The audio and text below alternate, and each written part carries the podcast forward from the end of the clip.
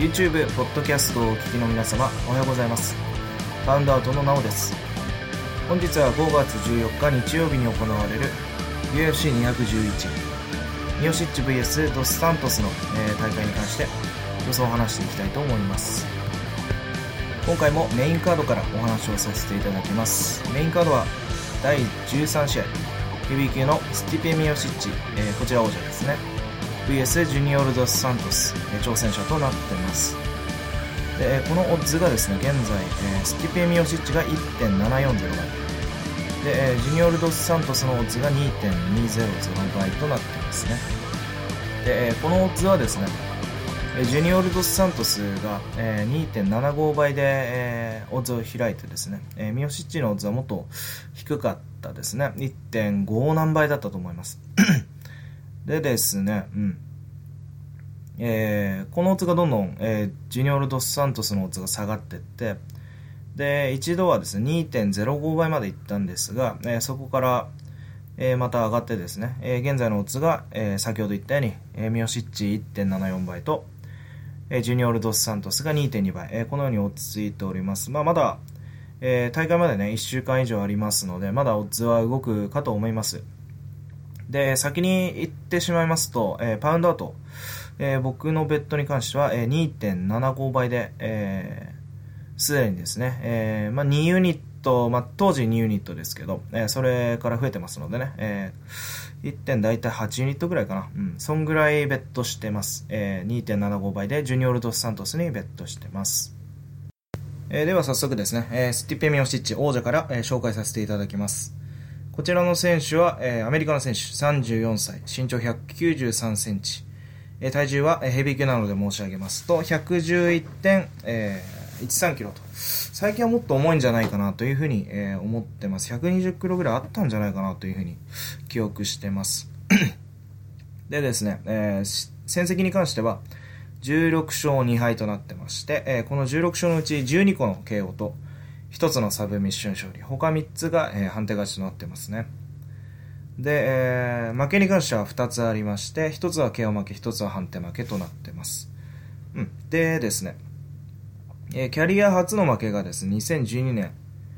えーこちらは年末、えー11月ぐらいですかね、うん、ステファン・ストルーブに、えー足を踏み外したところを、えー打ち下ろしの右を、えー食らって KO 負け。これが、まあ、後にも先にも初めての KO 負け。うん。えーその後にもない KO 負けになってますね。でですね、その後に、えーまあ、実は今回戦う挑戦者のジュニオル・ドス・サントスと2014年の12月に戦っていて、この時は5ラウンド判定で、えー負けております。なかなか、えーいい勝負だったと思いますが、えー同じファイターからはですね、えミオシッチが勝ったんじゃないかっていう声も、え多少上がってました。えこの選手はですね、えーヘビー級の中でも心技体えーの揃ったですね、えー非常に完成度の高いファイターだと、えー僕は思っています。えーまずは体格ですね。えー193センチという非常に恵まれた体格、あとリーチを持ってます。あと体重も、まあ、先ほど120キロぐらいなんじゃないかって言ったんですが、うん、確か非常に重かったと思います。あの、全然パワー負けしなかったり、まあ、まず、大きさでね、他のヘビー級の選手に負けるということが、あまりない、えー非常に恵まれた体格を持っている点。えーあとは、カーディオに関しては、えー体力ですね。体力に関しては、マークハントと5ラウンドやっても、え全然疲れませんでしたし、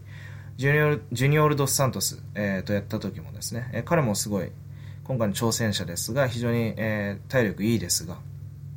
全くバテませんね。あの、三好、まあ多少バテたんですけど、え全然最後までちゃんと動けてたという点があります。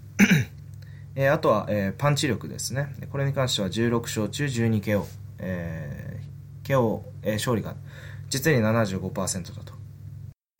えーここから見るようにですね、えーパンチ力も非常にあるということなんですが、まあ、ここまでは、えーまあ、パワーですとか、フィジカルですとか、そういった、えー体の面を話させていただきました。で、えーもちろんですね、力だけでは、えー今日はできませんということで、えーこの選手何を思って、えー相手を攻撃するかというと、まあちょっと回りくどい言い方してますけどね。まあボクシングが得意です。うん。まあ、えー技の話をしたいんですけど、えー非常にボクシングが強くて、えーほとんどの、えー相手ですね、えーうん、特に、えー、ヘビー級のストライカーで言えば、マーク・ハントですとか、アリスター・オーフレイム、えー、ジュニオル・ドス・サントス、えー、この3人の選手に関しては、まあ、アンドレ・アルロフスキーもそうなんですが、えー、ヘビー級のトップストライカーだと、えー、思います。えー、これらの選手にですね、真っ向から、え、立ち向かって、え、KO なりを奪うことができる。まあ、今回のね、あの、ジュニオル・ドス・サントスと戦った、前回2010年戦った時は、え、KO は、え、取れませんでしたが、え、ボクシングで、え、十分に打ち合える。え、そういった技術を持ってます。で、その上で、えー、この選手は、えー、タックル、レスリングも持ってますね。えー、なので、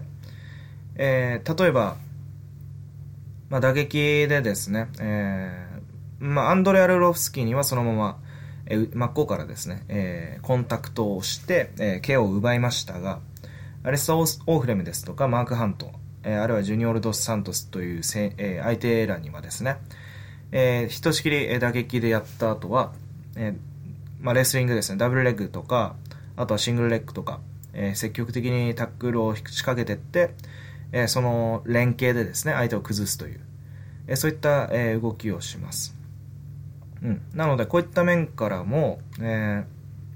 ボクシングと、あとレスリング、この2つの、技術を持ってると、えー、そういったことが言えます。まあ、ヘビー級に関しては、まあ、人材不足ですとか、あとは、あの、どうしても体格の方がね、えー、技よりも、えー、まあ、光ったりする、こともなくはないので、えー、まあ、オールドスクールというかね、あの、まあ、昔はですね、ストライカーっていうのは立って殴ってさえいればよかった面があるんですが、うん、最近になってくると、例えば軽い階級だと、あの、バンタム級とかフライ級とか特にそうですが、もう全部寝技も打撃もタックル、投げも全部できなきゃダメじゃないですか。うん、ヘビー級はちょっと違くて、一つできればまだ戦っていける面があるんですね。えー、その中でも、えー、ミオシッチというのは、えボクシングとレスリングでとりわけ技術の高い選手、えこういうふうに言えると思います。で、それだけではなく、えー、次に心の話ですね。まあ、要は戦術ですね。メンタルとか戦術の話なんですが、まあ、マーク・ハントと戦った時に、えー、なんていうんですかね。もう相手を一方的に疲れさせて、自分の優位は、えー、一切、なんていうんですかね、えー、揺るがないように、安全を確保しつつ、えー、マークハントを徐々に弱らすというね、うん、もうタックルしてほしくないのに、えー、打撃で殴って、さあハントが反撃というところで嫌なタイミングでバッチリテイクダウンを取って、で、えー、ハント立ち上がりたいのを執拗に上から体重をかけて口を押さえて、えー、疲れさせると。もうハントがもう何にもできないように、えー、逃げ道をね、す、え、べ、て塞ぐという、うん、まあ、まあ、要はド S っぽい戦い方になるんですけどね、え通常 MMA で相手を、相手の逃げ道を塞ぐっていうのはそういう戦い方になると思うんですが、えー、もう一方的なね、支配力を見せた。まあ、これは、うん、あの、適切な、その時、その時の、え適切な攻撃を、えー、できるという点でね、あの非常に素晴らしい戦術性を、えー、持ってるんじゃないか、というふうに思います。えー、そういった面からですね、えー、ミオシッチに勝てる可能性があるとするなら、えー、レスリングか打撃か、これの、要は、この2つのレベルがものすごい高いわけですから、このどっちかで、え圧倒的に上回る必要があるかと思います。で、その挑戦者である、えー、ジュニオル・ドス・サントスというのは、えー、その打撃でですね、えー、このミオシッチ、え、に関してですね、大きく上回る、えー、ポテンシャル、ポテンシャルっていうか、まあそういう能力を、まあ、前線でもそうですけど、見せつけたと、えー、僕は思ってます。はい、えー、ということでですね、ジュニオル・ダス・サントスの紹介ですね。えー、あだ名はシガーノ。まあ、不老者みたいな意味だったのかな。ジプシーとかそういう意味でしたっけ？ジプシーは女性か。うん、で、えー、これブラジルの選手で33歳ですね。えー、年齢は1、2個違うのかな。で、えー身長同じですね、193センチ。えー、で、体重は、えー、ジュニオルダスサンドスサントスの方が、えー、108キロと書いてありますが、どんぐらいだったっけな？両者110キロなのか、ミオシッチ前回あの、ファブリシオ・ベードムとかやった時120キロだったような、僕は記憶がしているので、もしかしたら、えー、サントスの方が軽いかもしれません。はい、ででですね、えー、戦績が18勝4敗。18勝のうち 12KO と2つのサブミッション勝利、えー、4つの判定勝ちとなってます。で、4つの負けのうち、えー、サブミッション負けは1つ、判定負けも1つなんですが、2つの KO 負けがありますね。うん。でですね、えー、まあ、UFC に参戦してから長いですよね。UFC に参戦したのは2008年、もう9年ぐらい戦ってます。うん、UFC に入って初めて負けたのは、えー、ケイン・ベラスケスに負けたのが初ですね。うんまあ、その前にでも、ベラスケスに勝ってるんですが、その後、まあ、マーク・アントに勝った後に、えー、まあ、ベラスケスのラバーマッチに、えー、3番目の、えー、戦いで負けてしまったと。うん。で、その後に、えー、ミオシッチとやって勝ってるんですが、その後にアレスター・オーフレムとやって、えー、パンチ KO で負けちゃってます。うん。その後、まあ、ベン、ベン・ロスウェルに勝って、この度、えー、ミオシッチに、えー、挑戦という流れになりましたが、まあ、前回勝ってるのが大きかったでしょう。うん。あと、ベラスケスがね、え、ちょっと欠場しちゃったのも大きいかと思います。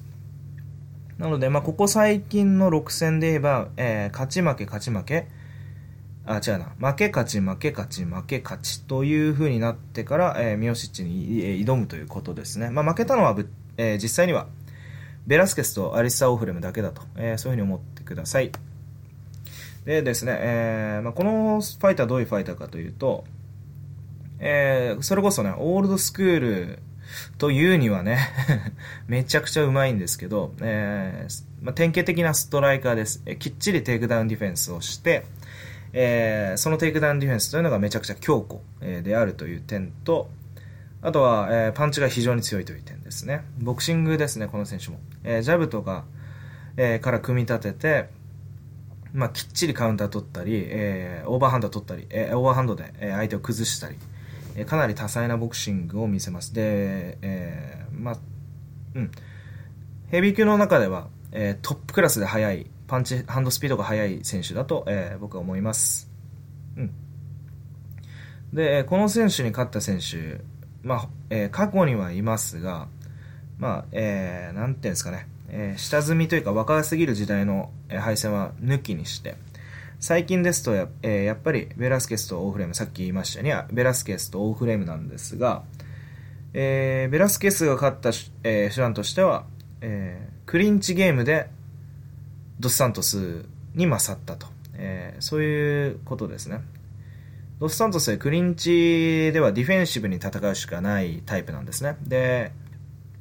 あとは、まあ、えー、相手が疲れるのを待って突き放したりとか、えー、そういった行動、えー、を選択することが多いんですが、ベラスケスに関しては、えー、まあ、異常な余力があって、クリンチで、えー、ドスサントスを金網に貼り付けにすると、そこでひたすらに殴り続ける体力とパワーがあると。これに関しては負けてしまいましたね。攻略できてません。今のところ。うん、第1戦は、えー、ベラスケスが打ち合ってきたところをオーバーハンドで、えー、切って落としたというイメージなので、えーうんえー、ベラスケスがクリンチでドスサントスを攻略している状態、えー、こういうふうに思ってください。で、アリスタ・オフレムに関しては、えー、ドスサントスどういうふうに攻略したかというと、えー、ドスサントスは距離をも、えー、距離を取って戦うファイターなんですね。要はアウトボクサーなんですが、それよりも手の長い、えー、リーチで、えー、アリスターが、えー、手を手の長いかつ精度が良く、えー、スピードはドスサントスの方が速かったんですが、パワーとリーチと、えーまあ、パワーとリーチというか、リーチと破壊力、KO 力で、えー、あすいません、もう一回言いますね。リーチと破壊力と精度、えー、この3つでですね、えー、ドスサントスに、えー、勝ったという、アウトボクシングで勝ったという感じですね。長距離長距離砲の、えー、武器で、えー、アリサのが上回った、えー、こういうふうに思ってます。えー、なので、えー、今のところはですね、えーまあ、クリンチゲームで、えー、ドスサントスを攻略するか、えー、ドスサントスより長い、えー、パンチですね。長くて破壊力のあるパンチで、えー、攻略したものしかいないと。えー、そういうふうに、えー、見ることができますね。うん、それに関しては、まあ、ミオシッチの方がね、若干リーチが長いというふうに僕は聞いてるんですが、うん。パンチの、まあ、速度ですとか、えー、ステップインからのね、えー、ボクシングを見る限り、えーうん、あのアウトサイドの制空権っていうのは、えー、当然ジュニオル・ドス・サントスにあるんではないかと思います。で、えー、前回ですね、えー、それを、えー、クズさんとミオシッチが、まあ、要はインサイドでですインサイドですよね。インサイドで、えー、優位に立とうと、えー、前に入前に出てって、えー、ボクシングで殴りつつですね、えー、トランジションを仕掛けて、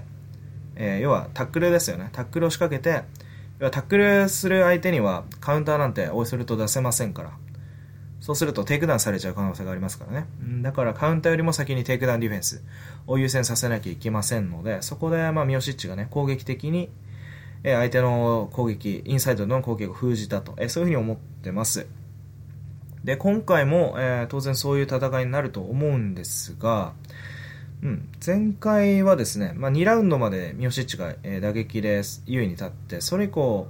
うんまあ、テイクダウンを仕掛ける方の、えー、定めというか宿命なんですが、先に疲れてしまったと。えー、そういった面があります。え、今回に関しては、え、僕もですね、え、打撃だけで、まあ、ボクシングだけでですね、ええー、当然ミオシッチが勝るのは若干難しいと思うんですね。ただし、えー、前回のようにレスリングを乱用すると、え体力が削られてしまうと。えー、そこでですね、えー、うん、ここで駆け引きみたいなのが多分、え、非常に大事になってくると思うんですが、うんまあ、まず、うん、そうだな、えー、打撃だけに関しては関してはやっぱり、え、ドスサントスを支持したいです、え、長距離を維持してインサイドでもカウンターがバンバン、えー、振ることを打ち返してね、えー、ミオシッチに、えー、パンチで応戦できることが、えー、パンチで応戦することができるなら、えー、これは当然、えー、シガーノと僕は言いたいですね、えー、アウトサイド中間距離以上でミオシッチがジャブなり、えー、ストレートなりを差し合ってデユーに立つってのは難しいんじゃないかなというふうに思ってます、えー、さらに、えー、ミオシッチが、えー、ドスサントスを KO するのも難しいんじゃないかなと思ってますで、インサイドに、え、入られた場合、え、逆にですね、ドスサントスが、えー、ミオシッチをケアをするのも、え、逆に難しいんじゃないかなというふうに思ってます。で、えー、ミオシッチに関しては、え、いかに、えー、テイクダウンをできるかというより、テイクダウンのプレッシャーをいかに打撃に活かせるかっていう戦いが、えーうん、そこの面、その面が一番肝になるんではないかと思います。えインサイドの打撃ですね。レスリングではなくインサイドの打撃で、えー、優位にですね、えこのゲームを進めることができるんであれば、え、結構違うのは、え動かされてきつい展開になってくると思います。うん、カウンターもレスリングがあるから理論上出せない。出せないけど、ミオシッチはレスリング仕掛けてこないし、えー、殴ってくると。そういう風な状況を作れれば、えー、ミオシッチがすごく、えゲームをね、作りやすくなってくるんではないかと思います。えー、基本的に、えー、ドスサントスが組み立てるのはアウトボクシングですから、えー、能動的にね、仕掛けるとか、能動的にミオシッチを動かすってことはしないんじゃないかなというふうに、うん、思います。えー、やるとしたら、えー、うん、自分のパンチがギリギリ当たる距離で、えー、ミオシッチに関、え対してプレッシャーをかけていくんでしょうが、まあ、ミオシッチ、まあ、とにかくね、パッと中に入っちゃえさえすればね、えー、ボクシングとレスリングの連携があるので、うん、そこまでね、えー、メンタル的に、精神的に大変なのはドスサントスなんじゃないかなというふうに思います。うん。まあ、ここまで話してみてですね、えー、うん、やっぱり、まあ、オッズから見る、見てもそうなんですが、結構難しい試合なんじゃないかなと思います。で、まあ、自分に関してはね、あの、ジュえー、ドスサントスとかミオシッチとかに関わらずね、えー、難しい試合を見るときは、基本的には、えー、なるべくシンプルに物事を、え、考える、え、ように、え、シンプルな考えに回帰するようにね、え、心がけてます。うんで、えー、自分の予想、えーえー、考えでは、ドスサントスの方がやっぱり打撃で上っていう点と、えー、あとは、えー、テイクダウンは、えー、ミオシッチがテイクダウンできない。えー、つまり、えー、打撃勝負になるだろうという、えー、予想をしてます。なので、そこで、えー、ミオシッチがね、えー、ドスサントスを崩すのは、さすがに難しいと、えー、そういうふうに思います。なので、えー、ドスサントスの、え、勝利を予想します。で、体力に関しても、えー、ドスサントス非常にいいですし、うん。なるべくね、省エネな戦い方というのを、えー、すると思ってます。えー、で、うん。あの、あとは両者の調子ですよね。え、ミオシッチは、え、好調だと言っていいと思いますが、うん、サントスに関しては、え、何か若干ね、あのー、オーフレームに負けた時から、あるいはベラスケスに、えー、ボコボコにされた時から、うん、まあ、味噌がついたっていうわけじゃないんですが、もう壊れてるんじゃないかとか、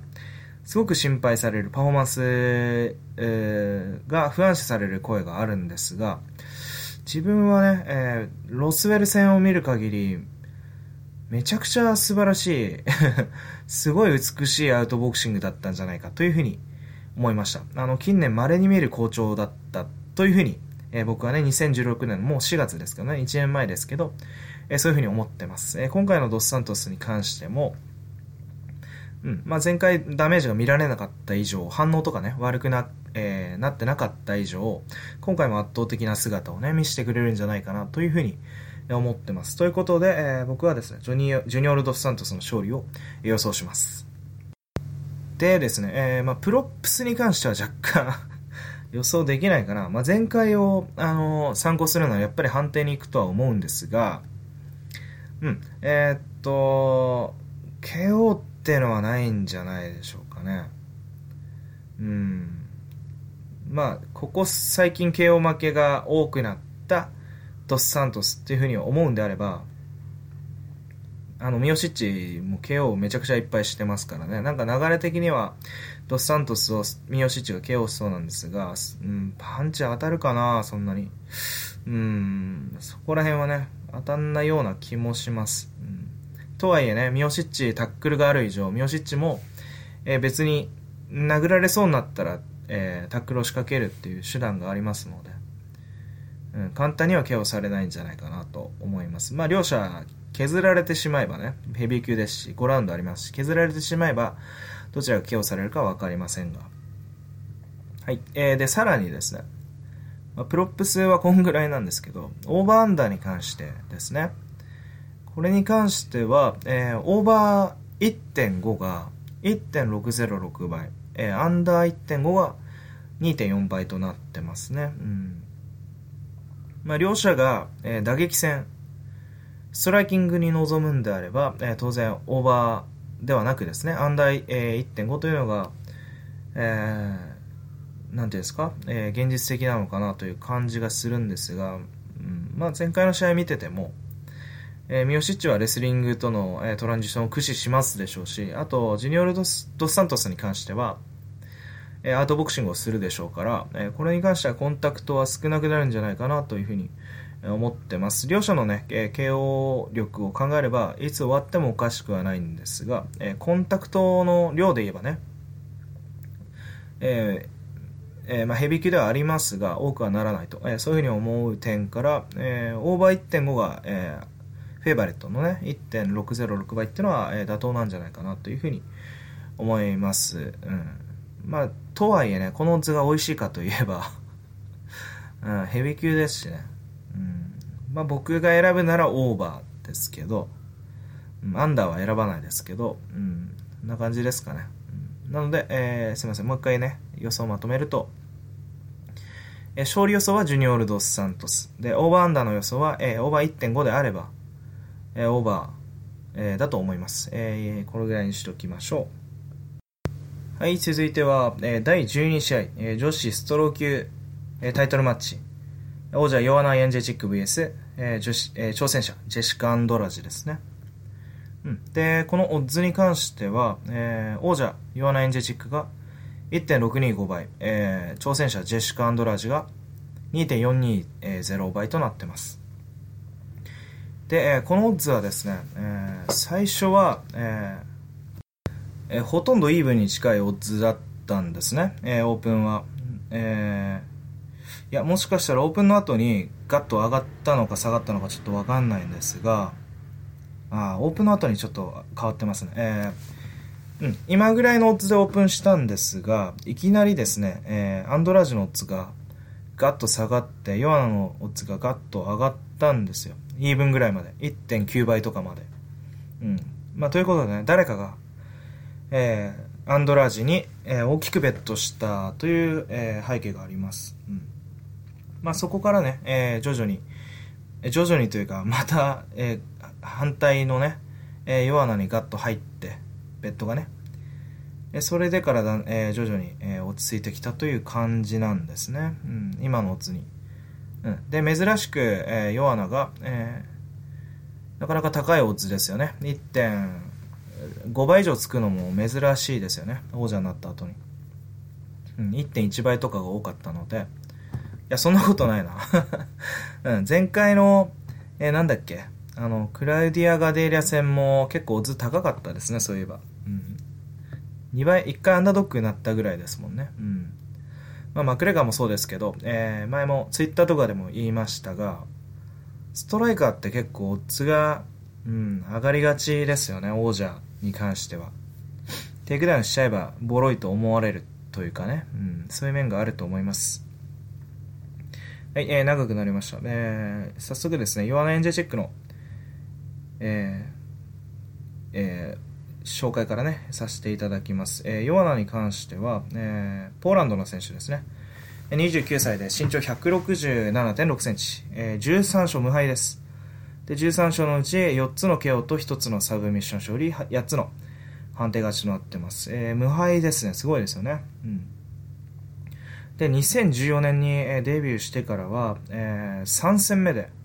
王者を取ってます。カーライ・スパルザから、えー、勝利して、その後、えー、あれよあれよという間にですね、1、2、3、4つの防衛してますね。うん。どれも、えー、本当に圧倒的。うん。まあ、えー、例えばガデーリア戦とかはスプリットで、えー、カラガラ、えー、勝利したりですね、えー、王者になった後も、えー、パンチを効かされたり、1ラウンド、2ラウンドを、え、ポイント取られたりですね、そういったこともあるんですが、えー、どういう選手かというと、えーまあ、この選手も、まあ、オールドスクールとは言わないですが、典型的なね、えー、さっき言ったように、え、ジュニオールドスサン・ドスサントスのような、え、典型的なストライカーです。で、えまあえ、ストライキングのレベル、リーチ、え、距離、スピード、え、こういったものは圧倒的な、えー、レベルの高さがある点と、あとは、えー、特筆すべきは、えー、カーディオ、ガスの強さですね。うん、なので、1、2ラウンド、グラウンドでボトムに敷かれて削られようが、もう3、4、5ラウンドは相手がもうバテバテになってて、ヨアナはもう、もうどんどんピンピンするぐらいね。うん。うん、鬼のような選手です。すごい強い選手ですね。うん。でですね、うん、で、えー、もう一つは、えー、クリンチが強い点、えー、ムエタイクリンチですね。うんまあ、要はテイクダウンディフェンスっていうのは、まあ、そこまで実はあんまり良くないんですが、まあ、速やかに立つ技術も優れている点と、えー、クリンチで、えー、相手が組みついてテイクダウントライしてる時にもなかなか休ませてくれない。ヨアナが。うん。まあ、ちょっと甘い組み方したら、膝蹴りとか、肘でガンガン削ってきますし、相手で、それでまあ、クリンチからブレイクして、自分から離れて、えー、打撃で距離見たところでね、えーえー、雨のようなね ジャブとか、前蹴りとかパンチとか刺されると。うん、そういったファイターです。実際に、あのー、まあ、カーライ・スパルザとかジェシカ・ペネとかを TK をしてるんですが、実は、あの、KO パンチっていうのはそこまで持ってないんですね。うん。相手を本当にボコボコにして血だらけにさせるんですが、うん、相手の女の人のね、顔の形が変わってしまうほど本当に相手を殴ることはできるんですよ。肘とかでも。だけど、えー、脳は揺らせないっていうちょっと、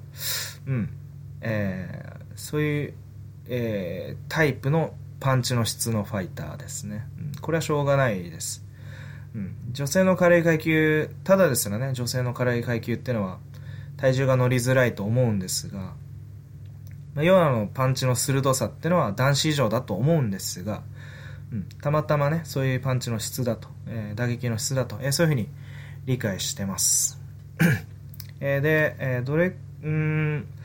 うん、あの打撃に関しては、えー、何でもできます。ムエタイ出身で、えー、ワン、ツー、えこのワンツーがめちゃくちゃ鋭い点、長くて鋭い点と、あとは、え、前蹴りですとかローキック、え、そういったキッ,、え、キックもね、え、十分、えうん、相手を、えー、他の追随を許さないですね、え、接近すら許さない、え、攻撃として、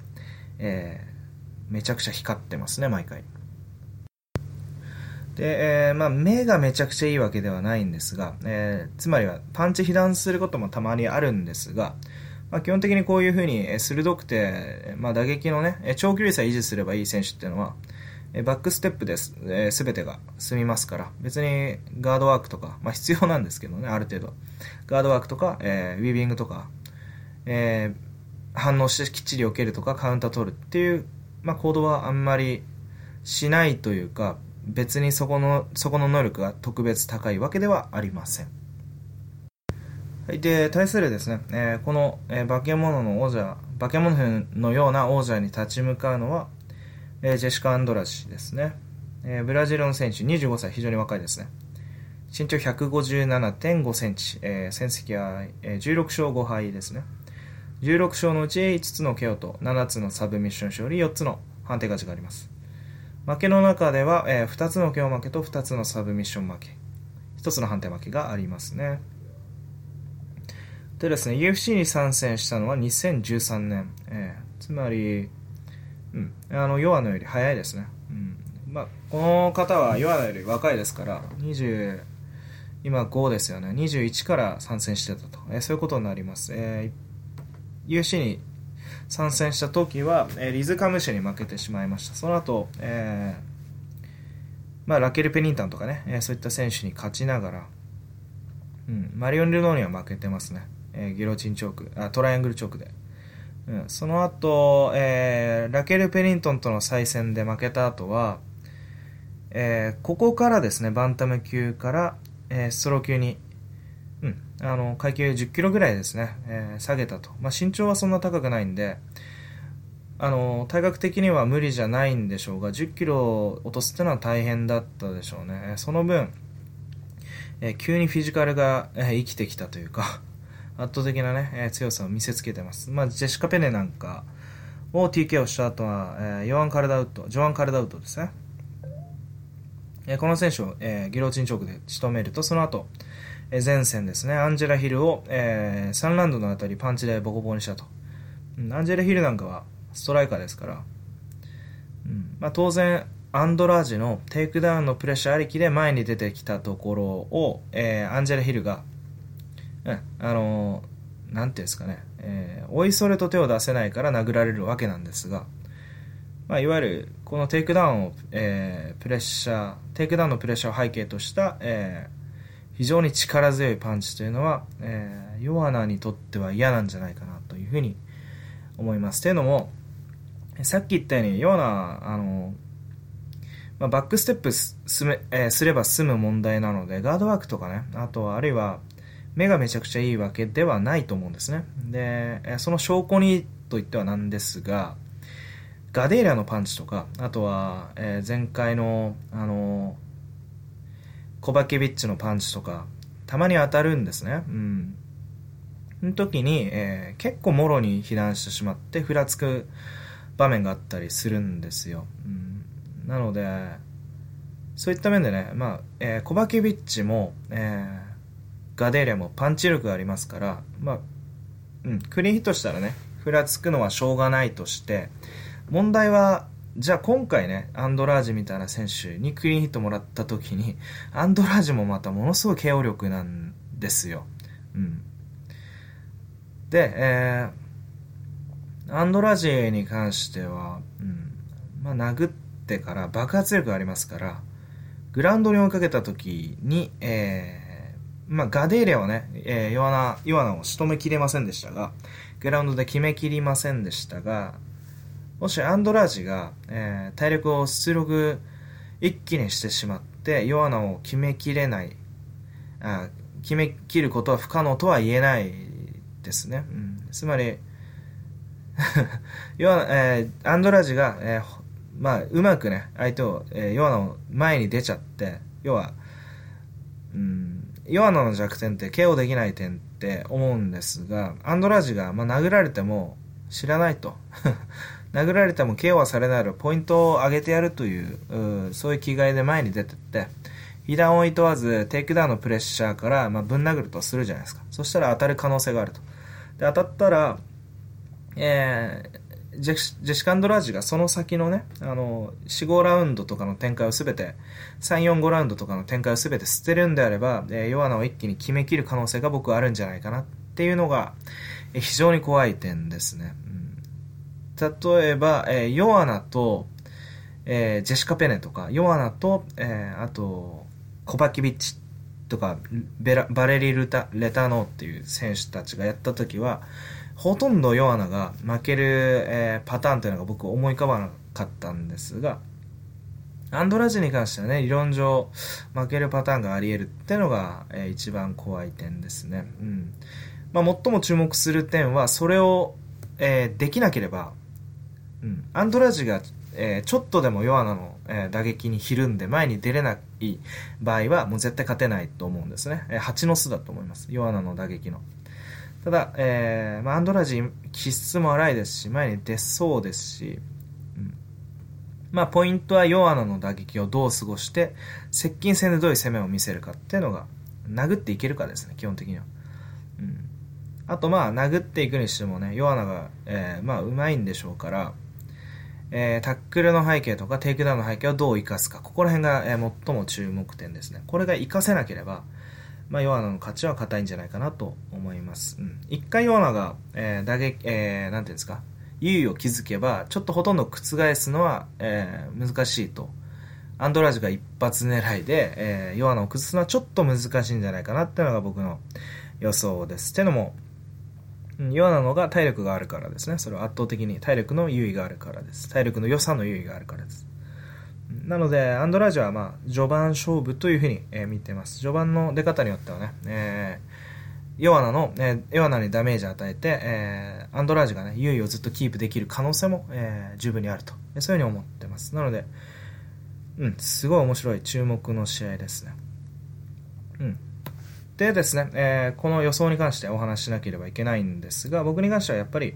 ヨアナかなと思ってます。うん。まあ、ヨアナを、うん、理論上崩せる選手ってすごいほとんどいないと思いますよ。うん、打撃でまず他のツイズ許さないじゃないですか。いくらね、パンチ力があるとはいえ、その一発を当てなきゃいけないってのは、まあ、確率が低いとか、まあ、ギャンブルに近い、えー、くなってく感じもありますよね。前に出て殴んなきゃいけないから、その分ガスを消耗しなきゃいけないわけですし。うん、で、一度気づいた優位というのをね、えー、ヨアナは絶対、えー、渡さない、相手に渡さない。体力の良さから、えー、絶対渡すことがないと。うん、そこら辺も強みですし、えー、やっぱりね、ムエタイクリンチが強いのは、えストライカーにとって本当に大きな大きな味方、うん、その、大きな分岐点ですよね。これができるとできないでは、できないのでは、グラウンドに敷かれて一気に削られるか、えー、相手を休ませないかって、これ天と地の差ですから、今んとこね、ヨアナってのは本当に負けない武器が全部揃ってんじゃないかっていうふうに、うん、やっぱ思ってます。なので、えー、予想はヨアナですね。ただし、ベットに関しては今回、まあ、ずっと僕、ヨアナのファンでヨアナに大きくベットしてきたんですが、今回はね、ちょっと、えー、ヨアナにベッドを大きくするってのは、えー、できない。うん、あんまする気今んとこないですね。うん、で、えー、オーバーアンダーに関しては、えー、これは、えー、3.5ラウンドのオーバーが、えー、1.529倍フェバリとなってます。で、これより早く決まるってのが2.6倍となってますね。うん。アンドラージが勝つんだったら、まあ、アンダーなんじゃないかなと思うので、うん。まあ、えー、アンドラージにストレートベットするぐらいだったら、オーバーアンダーのアンダーでもいいかなという印象か、あるいは、えー、そうですね、アンドラージが判定で勝つっていうのは若干僕は、やっぱり想像つかないので、えー、プロップスでかけるなら、えー、ベットするなら、アンドラージの、うん、まあ、KO かサブミッションかはちょっと難しいですけど、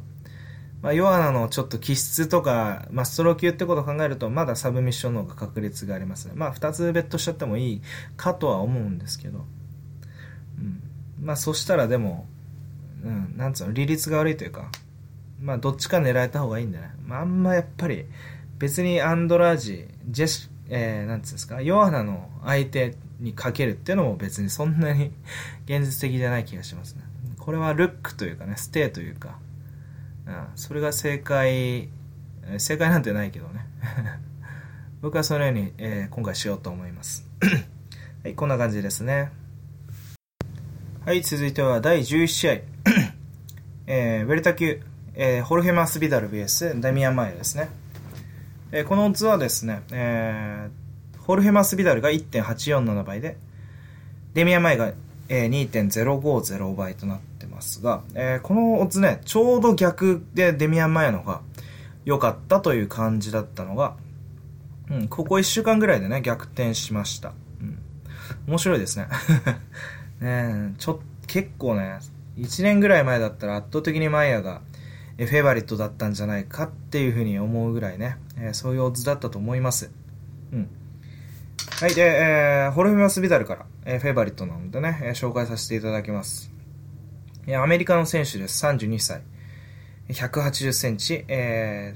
ー、でですね、えー、戦績は32勝 11,、えー、11敗。32勝のうち 13KO と2つのサブミッション勝利、17個の判定勝ちがあります。で、えー、負けに関しては、えー、11敗なんですが、1つの負けと2つ、えー、2つの、1つの KO 負けと、2つのサブミッション負け、8つの判定負けがあります。で、UFC に参戦してから、もうっていうかもうキャリアめちゃくちゃ長いですよね。32歳にして、うん。43戦もしてるんですね。すごいですね。戦国とかにも昔出てましたよね。うん。日本で、えー、そういう意味ではね、日本でも、えー、馴染みの深い選手だと思います。昔、キンボスライスの喧嘩の YouTube の動画に出てましたよね。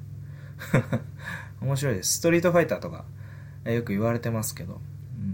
よくここまで来たなっていう。まあ、めちゃくちゃうまい選手ですよね。うん、何でもできる選手ですし、好打者ですし。ちょっと長くなったな。うん、UFC に参戦したのは、えー、ストライクフォースからの流れで2013年に、えー、うん、参戦しています。で、負けた選手は、えー、ルスタン・ハビロフ、アルアヤ・キンタ、えー、ベンソン・ヘンダーソン、ロレンツ・ラキ。うん。これはしょうがないですね、全部。しかも、ハビロフには、えー、ユナリマスディシジョンで負けてますが、アルアエア・キンタ、ベンソン・ヘンダーソン、ロレンツ・ラキン、すべて、スプリット負けです。ていうか全部勝っててもおかしくなかったですね。うん、本当に。そういった意味ではね、めちゃくちゃ強い選手ですね、本当に。見てみると。1、2、3、4、5、6、7、8、9、10。まあ、10連勝でもおかしくなかったと。まあ、特にそれが証明されたのが、えー、前回のドラドナルド・セラーニ戦ですよね。うん。長距離では、えー、マスビダルが、えー、マスビダルが悪いわけじゃなくて、え、長距離ではね、セラーニがすごい良かったんですが、まあそんなものをマスビダルからしたら、ものともしなかったと。えー、近くに入って殴っちゃえば、セラーニは弱まるっていうふうに分かってたというふうな戦いぶりでしたね、まるで。うん、僕はもうすごいびっくり、すごいな、この選手というふうに、えー、思いました。アメリカントップチームのチームの選手です。うん、基本的にはね、ストライカーで、えー、試合好打者です。えーうん、あのなんていうんですかね、まあ、こう、えー、試合組み立てるのうますぎて、えー、ギリギリ相手の優位立つんで、こういうふうにスピリットで負けたりっていう面が多いと思うんですけど、えー、まあ、もう、スピリットね、3回も、あの、負けで経験したら悔しくてね、えー、マスビダルみたいなイケイケの性格だったら、うん、もう修正せずにはいられんでしょうね。修正して、まあ、あの、エレンバーガー戦とかね、ドナルド・セラーニ戦とか、めちゃくちゃアグレッシブでしたし、しかも面白いですよね、試合。そういうふうに思います。で、まあ、グラウンドに関して、レスリングとかはね、えー、悪くないというか、まあ、自分からテイクダウンも仕掛けますが、うん。まあ、えー、そうですね。めちゃくちゃ頼りがいのある、えー、武器という感じではないんですよね、レスリングに関しては。まあ、崩しで使うとか、うん、そういった印象があります。まあ、その代わり、えーえー、ディフェンシブな面に関しては、えー、オールランドというのを、えー、バッチリ、発揮させてまして、やっぱり危ないフェーズっていうのはほとんどないですよね。グラウンド行っても、ボトムに敷かれても、えー、トップ取っててもね、えー、打撃でも、えー、十分強いと。うん。まあ、相手にしたら本当嫌な選手ですよね。まあ、この選手に楽に勝った選手っていうのは、えー、2013年以降はね、本当にない、特に2014年以降は本当にいないわけですから、うん、まあ、結局ね、さらに負けちゃってますからね。うん、そういうふうに、そういうふうな選手です。うん。まあ、えー、キックボクシングめちゃくちゃうまい選手だと、えー、そういうふうに思ってください。基本的にはね、うん、そういうオールラウンダーだと思ってください。で、対するデミアン・マエですが、えー、ブラジルのもう39歳ですね、183センチ、えー、24勝、えー、6敗となってます。24勝のうち、3つの KO と、えー、12個のサブミッション勝利。9つの判定勝ちがあります。えー、まあ、KO 負けは1つで、えー、負け、6つのけ、6つの負けのうち KO 負けは1つで、5つの判定負けがありますね。うん。でですね、えー、2014年の、えー、5月から負けなしですね。うん、アレクサンダー・ヤコブレフ、えー、ライアン・ラフレア、ニール・マグニグンナー・ネルソン、マット・ブラウン、カーラス・コンディット。まあ、そうそうたるメンバーに連勝してますね。その前までは、えー、ローリー・マクドナルドとジェイク・シールズに、えー、負けちゃってます。まあ、ジェイク・シールズ、シールズ戦はスプリット負けでした。うん。で、その前までは、その前まで、えー、クリス・ワイドマンとかと戦ってるんですが、えー、それまではね、確か、えー、ミドル級でしたよね。アンデルソン・シューバーとかにも一回挑戦してますし、うん。ウェルター級になってからね、えー、ジェイク・シールズとローリー・マクドナルドに連敗した後に、うん、実力が開花したっていうか、開花したわけじゃないですよ。もともと強かったんですけど、磨きがかかったみたいなね、ねそういった印象です。えー、で、この選手どういう選手かというと、えー、とにかく、どんな相手でも捕まえて、で、どんな相手でもきっちりテイクダウンして、バックからコントロールして、1ラウンドで削り切ると。そんなファイターです。えー、それがどんな相手だろうとなので、えー、グンナー・ネルソンとかね、柔術めちゃくちゃ強いじゃないですか。強いのに、えー、めちゃくちゃ柔術も強くて打撃もできるネルソンに対して、え、プレッシャーをかけて、打撃を一切付き合わない、え、姿勢にもかかわらず、相手がテイクダウンをディフェンスできないとかね、パンチも出せずに、えー、な、なすすべもなく捕まってしまって、なすすべもなくテイクダウンされてコントロールされてしまうと。うん。僕はもう本当に、まあそうですよね。テイクダウン、絶対にできて、テイクダウン絶対にできて、テイクダウン絶対にした後に絶対にコントロールできる、削れるっていう選手って理論上は最強じゃないですか。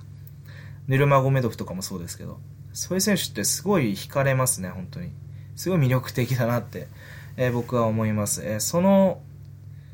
うん、ただそのね、その絶対にする度が、ぜその絶対度たるや、すごくないですか？マイヤは。ラフレアとかめちゃくちゃ体強いし、全然レスリングで負けの見たことないですけど、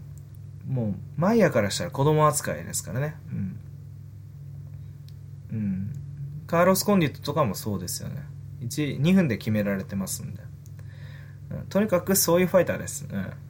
1ラウンドに出力して、テイクダウンできなかったらガスを使っちゃうけど、テイクダウンできて削れたら、えー、圧倒的な優位はもう二度と譲らない。という感じですね。うん、そういう意味でね、この試合 イーブンオッズぐらいで、えー、オッズが行ったり来たりしてるじゃないですか。そういう意味ではね、やっぱ分かんなくないっすか？うん。まあ、ちなみに、えー、そうですね、うん、ポイントはやっぱり、うん、マスビダルを、あのー、マイヤが、あま、うん、マイヤがマスビダルをテイクダウンできるかどうか、コントロールして削れるかどうかだと思うんですが、まあ、それに関して、えー、マスビダルのオッズがいい点というのは、うん、やっぱりさっき言ったように、マスビダルにって、あの、うん、ディフェンス面で言えば特にオールラウンドとしてものすごい強いんですよ。で、どこのフェーズでも簡単に優位を譲らない点があります。うん、能動的にね、あの、バンバンテイクダウン仕掛けたりとか、バンバングラウンドで優位を取れるわけではないんですよ。しかも、まあ、打撃に関してもそういう面があって、そういうファイターじゃないんですが、勝つには本当に苦労するっていうね、ファイターです。そういった意味では、えー、マイヤが、えー、簡単に勝たしてくれないホルヘマスビダル。マイヤが勝つんだったら簡単に勝たなきゃいけないような試合展開になるしかないんですよね。今までの展開見てると。うん、要は1ラウンドのギャンブルで勝てば簡単な試合だったって思われるような試合運びをいつもマイヤしてて、ギャンブルっていうのは、えー、ガスを消耗して、えーえー、テイクダウンに成功して削るのに成功すれば勝てる。成功しなければ負ける。まあ、こういうギャンブルですね。えー、これに毎回成功してるので圧倒的に勝ってるという評価がなされてると思うんですが、うん、まあ、その、その成功率がめちゃくちゃ高いから、えー、こういうふうに、えー、こういう、まあ、素晴らしい戦績を残してるんですが、そういう意味でね、対応力のマス、あるマスビダル、もうこの、かなりざっくりしたね 予想で申し訳ないんですが、うん、ここら辺はちょっとね、削りきれますかね、マスビダルを。そういうふうには思います。うん、もうちょっとでも、なんつうんですか、クリンチゲームとかでマスビダル対抗してきたら、前やきつくなってくると思いますよ、マスビダルみたいな選手って。もう隙見したら、バクッと食いついてくるんで、打撃も多分休ませてくんないでしょうし、クリンチゲームでもや、まあ、休ませてくれることはマスビダルに関してはないと思いますんで。うん。まあ、グラウンドではさすがにね、マスビダルがね、えー、デミアマイを疲れさせる、バックコントロールされてんのに、疲れさせるってのはさすがに不可能だと思いますが、まあ、打撃クリンチで言えばね、マスビダルが疲れさせるゲームになってくんじゃないかなっていうふうに思ってます。うん。ただ、まあ、マスビダルも別に簡単に勝てるわけではないと思いますけどね。うんクリンチゲームを全部弾いて、打撃で好きなように殴るってのはまあありえないんじゃないかな。まあ序盤は特にありえないですよね。うん、まあマイヤー組みつくの天才ですから。多分マクレガーとかが相手、例えばマクレガーの背がマイヤーより背高くて、で、マクレガーの、えー、左カウンターの、左のね、ストレートのカウンターを持ってしてもマイヤーは組みつくとは思いますよ。なので、組みつかれてからですよね。こんなのでも組みつかれた後の展開って評価できる方いらっしゃいますけどやっぱすごいですよねそういう人って、うん、僕はちょっとやっぱ組んでみないと分かんない人が多いです、うん、本当に。まあていうかみんなそういう人が多いからこそマイヤーのオッズっていつもイーブンだったりするんでしょうけどね、うん、そう思います。うん。まあ、こんぐらいしときましょう。僕はですね、えー、これね うん、どっちだろうな。もう、これ予想できます？うん。まあ、予想屋が泣き言言っちゃったりして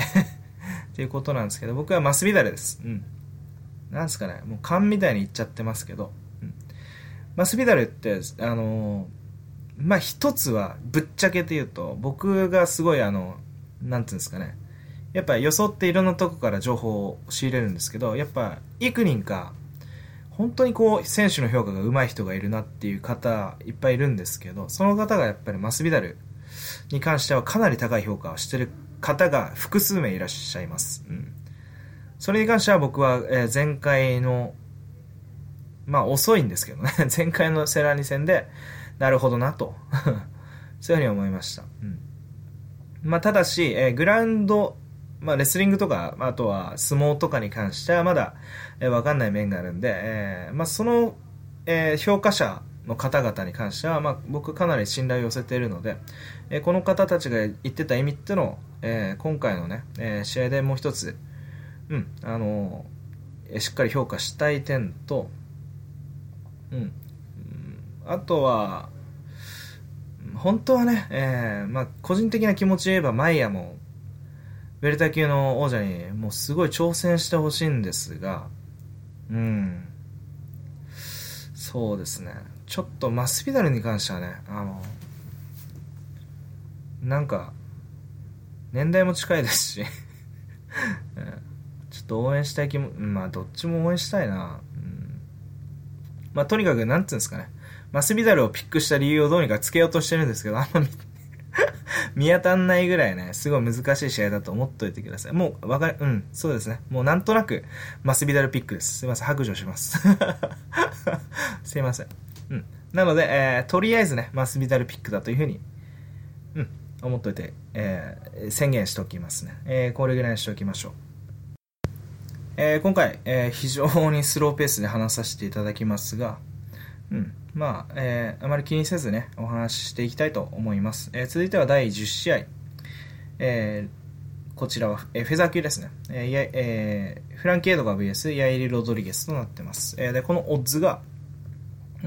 フランケードガがフェイバリットで、えー、1.699倍。えー、で、ヤイリ・ロドリゲスが、えー、アンダードックで2.270倍となってます。えー、ただですね、この図もっと離れてましたよね。うん。1.5倍と2.7倍ぐらいで離れてたんじゃないかなというふうに思ってます。これが、えー、ここ、これもね、ここ1週間ぐらいで、えー、ガッと差が縮まって、えー、というふうに思ってます。えー、というふうに、えー、記憶してます。うん、で、えー、先にフランキー・エドガーの紹介ですね。えー、あだ名ジ・アンサー。アメリカの選手で35歳、えー、身長167.6センチ、えー、戦績21勝5敗。20勝のうち6つの KO と4つのサブミッション勝利11個の判定勝ちとなってます。負けに関しては全部判定ですね。こんな感じですね。で、えー、UFC に参戦したのは、えー、2000、えー、うん。2007年からですね。もう10年選手です。うん。すごいですね。うん。その後、まあずっと勝って、えーまあ、BJ ペニー、まあ、レジェンドと呼ばれてたね、BJ ペニー2連勝 ,2 連勝してから、えー、人気王者になりました。フェザー級のタイトルを、えー、分取ったという感じですね。うん、まあ、その後は、えー、ベンソン・ヘンダーソンに負けてからは、えー、フェザー級に落としてジョゼ・アドルにアルドに挑戦するんですが負けてしまいます。その他、ジョゼ・アルドの以外の選手すべてのフェザー級の選手に、ほとんどの選手にね、勝ってるんですが、えー、ジョゼアルドと、えー、2016年の7月ですね、去年、えー、再度対戦して負けてしまったと。うん、で、その後にはね、えー、ジェレミー・スティーブンスに、えー、若干危ないながら勝ってます。えー、そういったファイターですね。えー、で、この選手は、えー、まあ、ステップとボクシングとレスリング、あと、えー、グラウンドではトップキープ、えー、こういった選手です。えー、特に、ステップボクシングに関しては、えレスリングとのトランジションも、え素晴らしく、えで、カーディオも打たれ強さも、えよくですね、スロースターターで、え根性があるので、え劣勢から一気に巻き返したり、えこれは無理だろうってとこからね 逆転したりするので、本当に、えかっこいい選手ですね。僕はもう本当大好きな選手です。こんな感じですね。で対するヤイル・ロドリゲスなんですが、えー、メキシコの選手です、えー、24歳の若手ですね。180センチ、えー、戦績は10勝1敗です。10勝のうち、えー、3 KO と2つのサブミッション勝利、えー、負けに関しては1つの KO 負けがあります。うん、UFC に参戦したのは、えー、2014年ですね。えー、まだ、えー、3年にもならないと、えー、そういった感じですね。うん UFC に参戦してからは負けなしですね。えー、勝った選手といえば、えーまあえー、チャールズ・ロサとかね、ダニエル・フッカーに勝った後は、あなんとアンドレ・フィリに勝って、えー、前回、えー、BJ ペンに勝ってますね。うんまあ、フランキー・エドガーは、えー、当然オッズから分かるように、キャリア最強の敵ですよね。うんここで、まあえー、ブレイクスルーポイントになると思います。ここで勝てばね、一気にフェザー級のトップ戦線に出るという印象があります。で、この選手どういう選手かというと、テコンドベースの選手で、え、長距離をね、保ちながら、え、鋭い蹴りとかを出しながらですね、回転系のパン、え、蹴りとかも出しながら、えま、中間距離以内では、え、ストレートですね、右ストレートをよく出す、え、ファイターです。その右ストレートも、え、なかなか強いですね。で、テイクダウンに関しては、あまり積極的、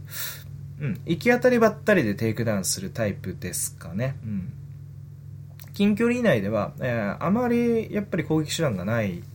のと、あと、まあ、テイクダウンも悪くないですし、グラウンドも、えー、結構強いので、うん。うん。あのまあ、レスリングに関してはちょっと、えー、まあ、他の選手より1枚落ちる印象なんですが、グラウンドと打撃という、えー、僕はそういう印象を持ってます。うん。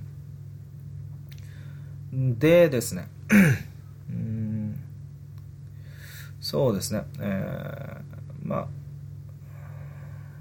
実績で言えば、アレックス・カセレスにスプリットなんですよね。うん、ここら辺は気になるな、っていう感じです。えー、で、この2人が戦ったらどうなるかということなんですが、うん。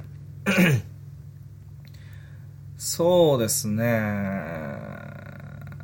まあ、BJ ペンが、うん、ロドリゲスにボロボロにされてますけど、あの BJ ペンもすごく、動き悪かったとは言えませんが、もう現代 MMA についていけてない感じしますよね。それでもまあジャブは当たってた印象なんですよね。うん。で、えー、まあ、機動型のエドガーなんですが、ステップ踏んで、えー、で、相手の的を散らしながら、まあ、き、まあ、例えばボクシングだったら、エドガーにあんま当たないですよね。エドガーそれ、それに関しても、えー、拳連打とかでね、えー、打ち返していきますし、まあ、そんな中に手突っ込んだら大変なことでもありますしね。えー、とはいええー、エドガー相手にキックなんか出せば、うん、キックキャッチされてテイクダウンされてしまうと。そういった面があります。えー、アルドなんかは、えー、エドガーを攻略した時は、えー、一切手を出さずに、えー、距離を保持しながらバックステップして、えー、素晴らしい右ストレートのね、カウンターで、えー、エドガーからポイントを奪っていったと。えー、そういったいうふうに、えー、そういうふうに、えー、僕は評価してます。えそういった意味では、ロドリゲスの武器の蹴りっていうのが、えいかにキャッチしにくいかという点がね、えポイントになってくると思います。うん、とはいえね、うん、エドガーって、あの、背の高い選手、テイクダウンすんの大変がってません？いつも。ジェレミー・スティーブンスもちょっと大変そうじゃなかったですか？うん。ベンソン・ヘンダーソンも結構背高かったですしね相手。まああれは勝ってた節もありますけどね、うんまあ、もう一つはその別になんつうんですかスタンディングをキープできればロドリゲスが勝てるってわけでもないんですけどロドリゲス、すごくパワーありそうなんですよね。うん。エドガーは最近ちょっとパワー不足を感じていて、あの、スティーブンス戦とか見ててもそうなんですけど、まあ、チャド・メンデスとかね、えー、しっかりケアをしたんですが、うん。なんだろうな。これも、あの、僕、エドガーって言い切りたいんですが、スタイル的にね。もうテイクダウンしちゃえばいいわけですから。エドガーって言い切りたいんですが、うん、どうもね、そうとは言いにくいというかねロドリゲスそんなにね、強いと思ってなかったんですよ、僕も。うん。BJ ペン戦を見る前までは、えー、ロドリゲスそこまでいいと思ってなくて、しかも BJ ペンピックしてたんですけど、そこで BJ ペンがめちゃくちゃにやられて、えー、ロドリゲスの評価が上がったっていうことは、僕が BJ ペンの評価どんだけいいと思ってんだっていう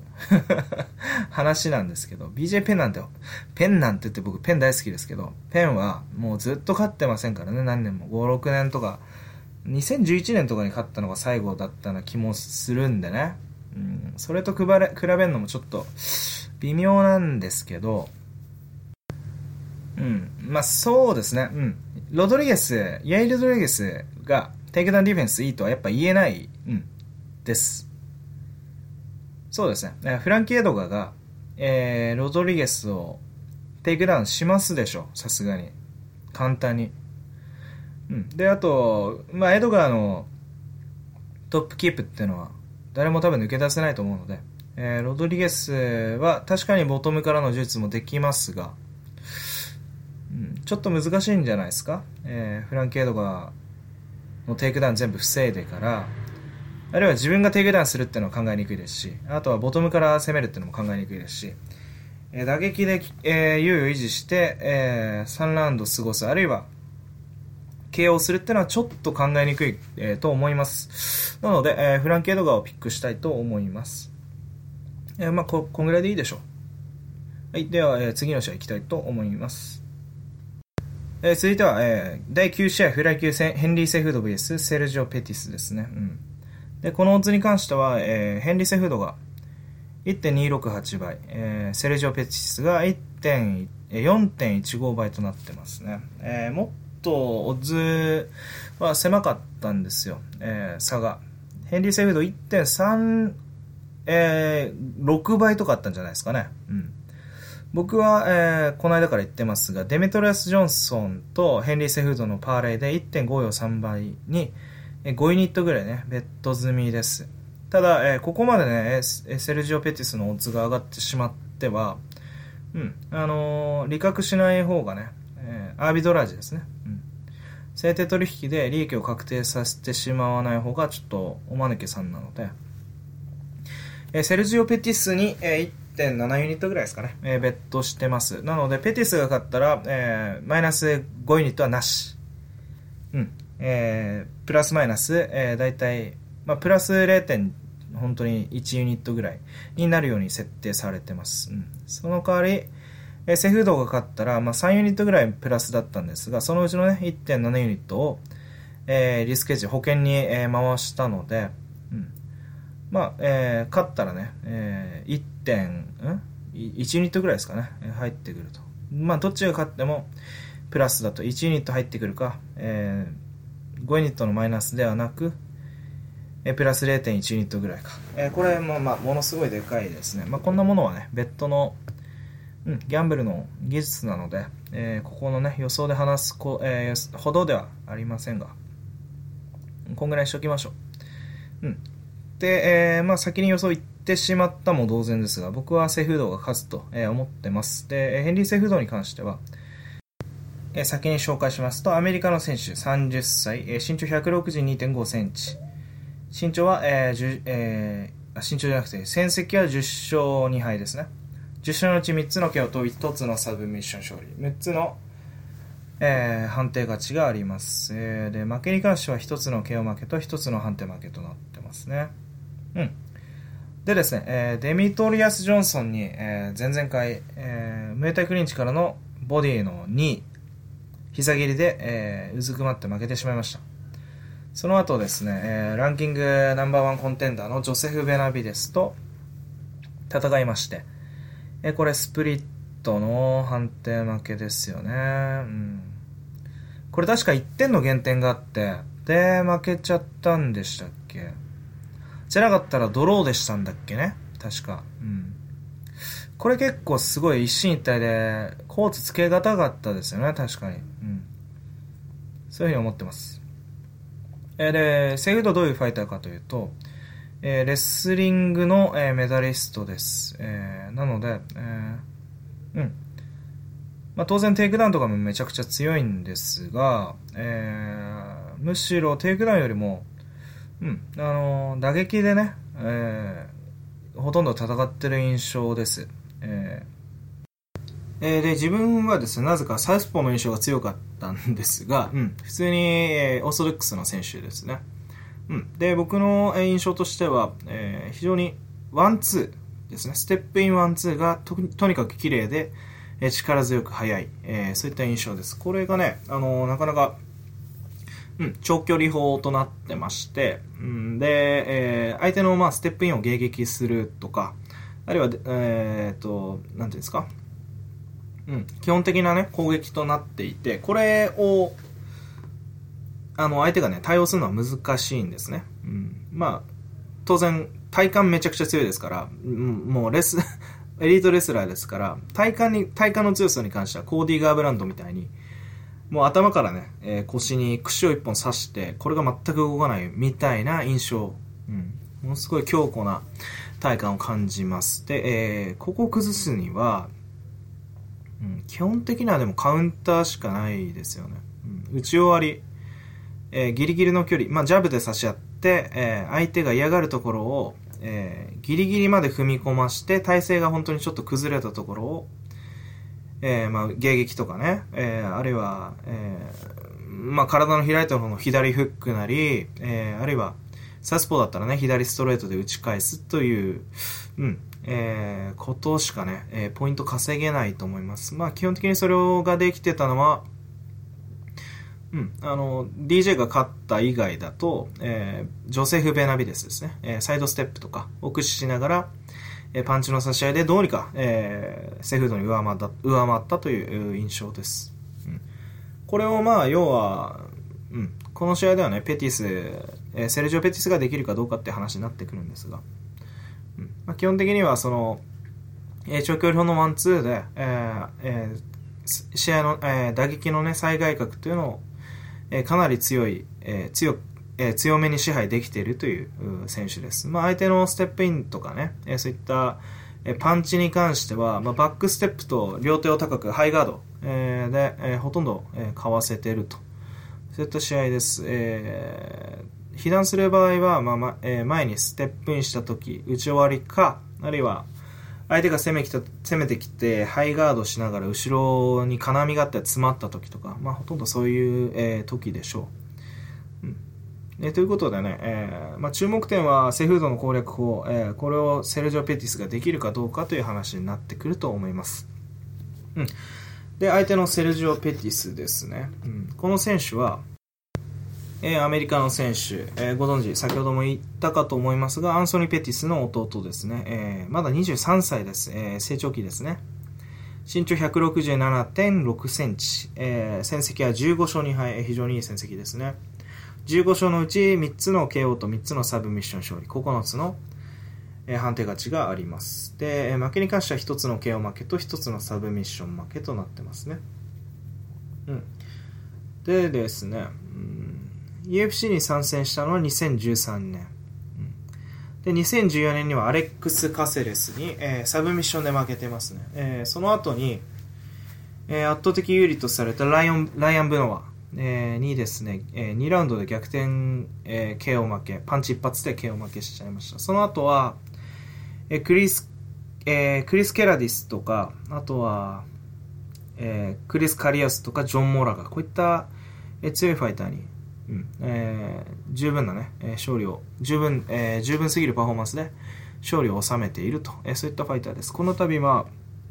うん、本当にヘンリー・セフードというね、え、キャリア最強の敵なんですが、え、非常に強い敵とやらされるという感じですね。うん、でこの選手どういう選手かというと、えー、兄がキッカーですね。キッカーだとしたら、えー、セルジオ・ペティス、弟の方はパンチも非常にうまいですね。うん、本当ボクサーのよう、ボクサーのように、うん。まあ、器用です、パンチ。すごく多彩で。カウンターとかも取れますし。そういったファイターです。うん。で、兄は、まあ、テイクダウンしながら、あ、テイクダウンディフェンスしながら、えー、キックで距離を取りながら戦い、そして、えー、テイクダウンに対してはボトムからのサブミッションで身を守る、えー、というスタイル。典型的な、えーえー、ストライカープラス、アルファのグラップリングではなく、ペティスに関しては、えー、あすみません、セルジオに関しては、えー、ボクシングで、えーえー、なんていうんですか、えー、打撃も、えー、優位に立てますし、相手がクリンチとか仕掛けてきても、自分から自らテイクダウンして、レスリングとか、えー、うん。あるいは、まあ、ダブルレッグとかはあんま見ないかな。うん。それよりも足払いとかね、そういったものでテイクダウンして、あるいはレッグキャッチとかでテイクダウンして、えー、トップからね、えー、ちゃんと安定的にね、攻めれるような選手です。うん、たまにまあ、えー、リバースされたりもするんですが、基本的に、えー、グラウンドも軽くはないですね。自分もリバースし返したりしますし、うん、兄以上のオールラウンダーだと、えー、思ってください。えーまあ、スタンディングに関してはパンチャー、えー、そういうふうに思っていただいても大丈夫です。キックもうまいですが、パンチの方が目立ちますね。えー、でですね、えー、この試合なんですが、基本的なスペックで、うん、セフードっていうのが、もうとにかく、うん、上回ってる印象ですね。速度は別に、うん、セルジオが上でもおかしくないんですが、特にパワーですね。まあ、セルジオ・ペティスがヘンリー・セフードをテイクダウンするっていうのは、まあ、不可能だと僕は思います。うんで、ボトムから、えー、セフードを、コントロールしたりリバースするのもちょっと難しいと思います。で、テイクダウンに関しては、ここもセフードだと思います。うん、まあ、ですが、うーん、まあ、えー、ペティスがテイクダウンディフェンスをうまくしながら戦ったのは、まあ、あり得るかなと。えー、テイクダウンしてもすぐにリバ、えー、エスケープするとかね。まあ、リバースは難しいにしても、エスケープするとか、あと、どうにか倒れないように、うん。まあ、ただでさえフライ級っていうのはテイクダウン難しいですから、うん。まあ、そういうふうに戦うのはあり得ると思います。はい。でですね、うん。パンチ力で言っても、えヘンリー・セフードだと思います。体の強さからね、圧力に関しては。まあ、体幹がぶれなさすぎるっていう点と、どうしても接近した時に、えー、セフードの方がレスリングが強いという点から距離を取らざるを得ないのは、えー、セルジョ・ペティス、えー、こういうふうに思ってます。そういう面からしたら、えー、ペティスが勝つには、基本的にはアウトボクシングですよね。うんまあ、えー、プレッシャーをペティスがかけるとしたら、もうアウトボクシングでカウンターをバカバカ取りながら、えー、セフードが下がるところを、えー、制空権を完全に支配した状態でプレッシャーをかけるってのは、えー、テイクダウンディフェンスが悪い方が えー、プレッシャーをかける、えー、状況、えー、それ、えー、打撃で圧倒的に優位を維持するっていうのは、えー、プレッストライカーがプレッシャーをかける上での条件となってますが、テイクダウンディフェンスが弱い方のね。うんですが、まあ、この試合でもそれはちょっと難しいんじゃないかなと思います。まあ、基本的な、えー、セフードのワンツーが長い以上、えー、ここに関して、長くてね、えー、素晴らしく隙がない以上ね、えー、これペティスがどういうふうに、えー、アウトボクシングで、えー、攻略していくかっていうのがポイントなんです。あるいは、まあ、先、先を取るとかね、えー、ジャブ、長いジャブとか、うん、あるいは、まあ、サウスポーに構えられるんだったら左ストレートですよね。えー、モノモーションの左ストレート、長い左ストレートで、えー、線を取っていく。あるいは、えー、セーフドが殴ってきたところの5を取る。まあ、このアウトボクシングの基本ですが、これがいかにできるかってことになってきますが、うん、まあちょっと難しい印象ですね。まあセフド前に出ればいい話っていうのもあり得るんで。まあ一番良くないのは、あの、ま、ペティスがね、あの、手数が少ないにしても、えー、前に出てサイドステップでいなされる。それでまた、えー、リセットする、セットアップし直すっていうセードの、えー、スタイルになってくると、結構判定の印象って悪いんですね。うん。アウトボクサーの方が判定って印象がいいイメージがあるんで、えー、ジャブをコツコツ当ててバックステップしていくっていうのは、えー、テクニカルだと評価されるんでしょうね。まあ、北米のジャッジは常にそうだというふうにも、えー、噂されますが、えー、僕もそういうふうに思います。えー、そういった意味で、えー、ペティスが勝つにはうまく、うん、あの、判定を拾う、アウトボクシングでね、そういうふうに判定を拾うしかないと思いますが、うん、セフードには、まあ、テイクダウンというカードがある分、うん、セーフードに勝つのはね、えー、今、難しいんじゃないですか。とにかく、えー、ペティスがセフードに対して攻撃手段が、えー、倒す手段がないっていうのはちょっと、うん、大きな面かなというふうに思います。なので今回は、えー、私はセフードピック、えー、前から言ってますがセフードピックしてます。で、えー、このですね、収録の間にですね、ペティスの、えー、オッズがまた上がりました。今度4.15倍から4.35倍に上がってますね。うん、この時に利確すればよかったんですが、うんまあ、ペティスに貼るなら4.35倍、今が、えー、まあ、天井というかね、今はギリギリなんじゃないですかね。うん。まあ、アウトボクシングで勝てる可能性はなくはないと思います。うん。これは、ジョセフ・ベナビデスができたことなので、えベナビデス確かにめちゃくちゃ強いですが、えー、ペティスのアジリティというのを考えた場合に、えー、アウトボクシングというのは十分、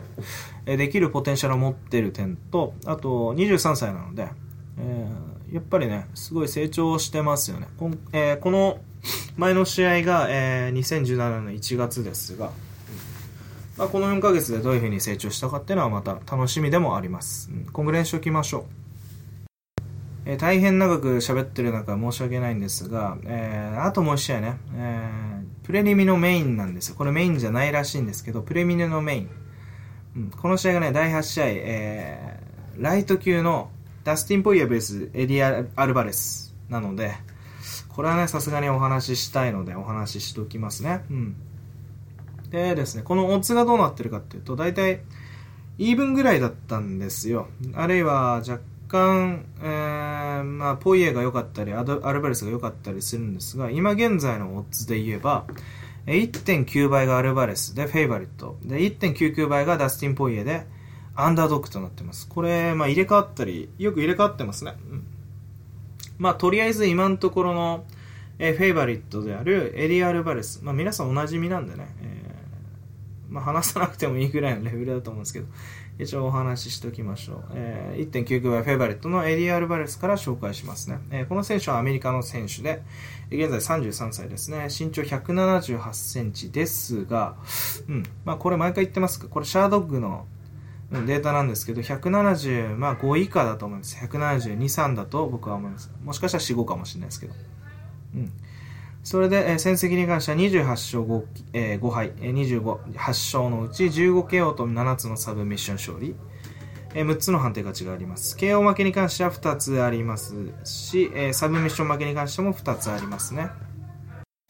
えー、日本ではですね、2008年のドリーム1からですね、うん、ライト、えー、ライト級のね、グランプリに出てるのでおなじみかと思います。うん、それでですね、えー、ライト級に出た後はベラトールという、えー、あライト級でドリームに出た後は2009年からベラトールというね、えー、北米の団体で試合してまして、えー、ベラトールでずっとしてたんですよ。うん、そこで、まあ、マイケル・チャンドラという強い選手と今の王者ですけど、その選手と激闘をね、えー、繰り広げて勝った後は、えー、その後 UFC に、えー、満を持して参戦。これが2014年ですね。えー、この時ドナルド・セラーニに判定で負けてます。うん、その後ギルバート・メレンデス、アンソニー・ペティスに2つ連勝した後は、ファイルやドサンジョスに、えー、挑戦して勝ちましたが、前回、えー、階級を上げてきたこのアマクレガーに KO 負けされてしまいました。これは復帰戦となりますね。えー、でこの選手どういう選手かというと、えー、基本的にはオールラウンダーです。えー、オールラウンドの中でも、えー、ボクシングと、うん、中間距離のボクシングと、あとは、えー、レスリングですね。えー、レベルチェンジ、えー、ですね。えー、を使った、えー、レスリングが、あ、いや、チェーンレスリングもしますね。うん。どっちもします。うん、昔は殴り屋の印象が強かったですが、えー、今は本当に、えー、中間距離を丁寧に戦って、えー、打撃でね、劣勢となるや、えー、丁寧にずっとね、ケーズレスリングを、えー、淡々と仕掛けれたりですね、えー、ハファエル・ド・サンジョスのような、えー、体の強い選手、うん、要は、えー、まあ、柔術とかね、ねクリンチの強い選手には、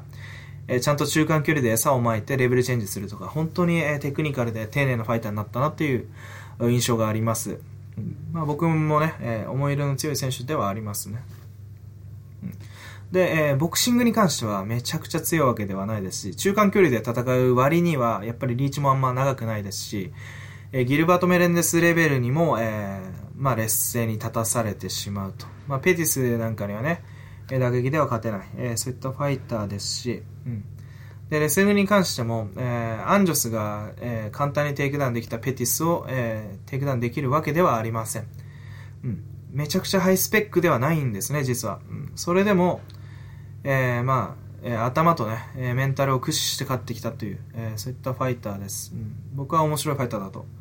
非常にそういそういった面でも強いファイターだと思ってます。あと、打たれ強いですね。うん。まあ、マクレガー、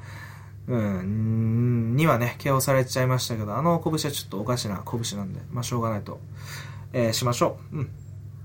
えー、対するね、ダスティン・ポイエ。これも大体同じオッズで、まあ、えー、どれ、同じぐらいの強さだと、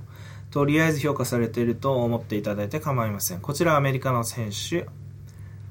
えー、ニックネームダイヤモンド。聞いたことなかったですね。で、28歳。で、身長175.3センチ。うん。アルバレスとの身長は同じか若干もしかしたら、ポイアのが大きいぐらいなんじゃないかなって僕は思ってます。同じくらいかなもしかしたら。はい。で、えー、戦績に関しては21勝5敗ですね。21勝のうち10個のケアと6つのサブミッション勝利、5つの判定勝ちがあります。えー、KO 負けに関しては2つ、サブミッション負けに関しては1つですね。まあ、アルバレスと似たような戦績ですね、大体。うん。ポイエは、えー、素晴らしい、うん、あのー、戦績残してますね。WEC でずっと、まあ、w えー、UFC に統合される前の、えー、UFC の軽量級の前身だと思っていただいて結構ですが、WEC でずっと戦っていたと。うん。その後は、えー、UFC に参戦したのが、えー、2011年ですね。負けた選手はジョン・チャンソン、えー、カブス・ワンソン、コナー・マクレガー、マイケル・ジャンソン。この4人ですね。まあ、全部強い選手なんでしょうがないでしょう。逆に勝った選手というのは、うん、エリック・コックとか、えー、あとは、えー、まだ若かったマックス・ホロウェイとかね。あとは、ジョセフ・ダフィーにも、えー、ケチョンケチョンに叱ってますし、ボビー・グリーンにも最近ケアをしましたし、えー、ジム・ミラーにはね、えー、この間も勝ちましたよね。うん。えー、で、この選手どういう選手かというと、えー、オールラウンダーです。えー、で、まあ、アルバレスに似てる面は、え、まあ、中間距離よりは若干オフェンシブな、ボクシングと、まあ、アルバレスもね、オフェンシブなボクシングしますけど、うんで、えー、そのオフェンシブな、オフェンシブなボクシングが非常非常にハードパンチだという点と、あと、えー、前に出るそのプレッシャーを生かして、えー、テイクダウンも強い点。あと柔術ですね。まあ、オールラウンダーらしく、えー、全てできる点があります。その中でも、えー、特に得意なフェーズっていうのが、えー、ボクシングですね。うん。なので、自分より、ストライキングの上回る選手ですね。カブス・ワンソン、コナー・マクレガー、マイケル・ジョンソンという、こういった選手は若干苦手な印象があります。はい。で、この試合どういう試合になるかというと、うん、先ほどね、あのツイッターでよくお話しする方と、え予想が上手い方とね、え意見を交換させていただきましたが、うん、打撃では若干ポイエだと思います。うん。ただね、僕わかんないのが、レスリングでどっちが強いかっていう話ですね。レスリングだったらアルバレスなんじゃないですかね。というふうに思ってるんですね。うん。そういった面で、えー、レスリングで結構アルバレスが優位に立てるんであれば、ポイエに関して、えー、うん。うん、そうですね、えー、打撃で優位に立てるんじゃないかというふうに思ってます。で、ダスティン・ポイエもエリア・アルバレスもと、えー、共通の特徴としては、打撃ディフェンス若干悪いですね。中間距離で戦ってよく避けてよく殴るんですが、うん、まあそれに関してはちょっとアルバレスの上に、上としても、オフェンシブなボクシングは、ポイエが上手いにしても、うん。え中間距離でよく避けて殴るんですが、その中間距離以内に行った場合、特に殴られてますね、両方とも。うん。そういう傾向があると思います。なので、この試合は、まあ、中間距離以内に入んなかったら、両者決め手にかける、まあ、ボクシングの試合っぽくなりそうなんですが、うん、まあ、多分エディがね、レスリングを仕掛けてくる以上、まあ、殴るフェーズはあると思うんですよね、お互い。うん。その時に、えー、そうですね。うん。やっぱりね、あの、ポイエが、僕ね、結論から言うと、えー、エディ・アルバレスの勝利をちょっと予想してます。うん、予想上手い人がね、みんな、他の人はポイエとか言ったりしてるので、あんまり自信がないんですけど、僕の予想はエディ・アルバレスです。その理由は、アルバレスは、えー、今まで本当に圧力に強いあ圧力のあるファイターに勝ってきてる点が僕は信用できる点として挙げられますね。うん。ハファエル・ドス・アンジョスですとか、あとはマイケル・チャンドラとか、そういった圧力のある、圧力のあるパワーファイターに押し負けなかった点。えー、というのが、うん、非常に、あの、評価できてる点です。で、ダスティン・ポイに関しては、えー、うん、やっぱり非常にオフェンシブなボクシングがありますが、ここはエディ・バレアルバレスを押し切るには若干やっぱり、うん、レスリングも、アルバレスのレスリングもあることですし、えー、あと、うん、まあ、レスリングはさらにね、えー、アルバレスも強打で殴り返してくることでしょうし、うん、ここに関しては、そんなに簡単じゃないなっていう面があります。まあ、オッズ通りやっぱ難しい試合ですよね。うんそうですね。まあ、だい、うん、大体レスリングが互角と見るなら、やっぱりポイエ、え打撃でポイエピックしてもいいんですけど、僕はね、やっぱりレスリングと打撃の連携っていう意味では、うん、アルバレスのが本当にちょっと上回ってんじゃないかなと思います。なので、アルバレスピックですね。うん、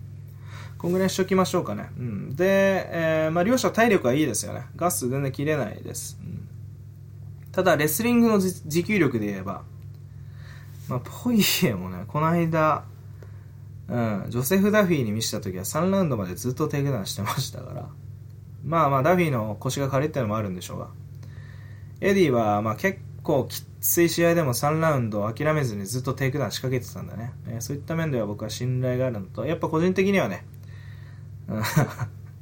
エディ結構好きなんで、ちょっと頑張ってほしいですね。うん今回 AD ピックです。はい。そういう風にしときます。はい、えー、長々と話させていただきました。とりあえず6試合で1時間半ですか。ちょっと、うん、喋りすぎなんですけど、まあ、うん、こんな感じで、今回はこういう風になったんで、なぜか知らないですけど、こういう風になりましたので、えーこういう風に話させていただきました。んでですね、えーまあ、ゴールデンウィークも終わるので、えー来週から、まあ、えちょっと感想とかね、予想とか、こういう風に話していけるかどうかわかんないんですが、あのできればね今後も、えー続けていきたいと思います、えーでは今後にしておきましょう。では皆さんごきげんよう。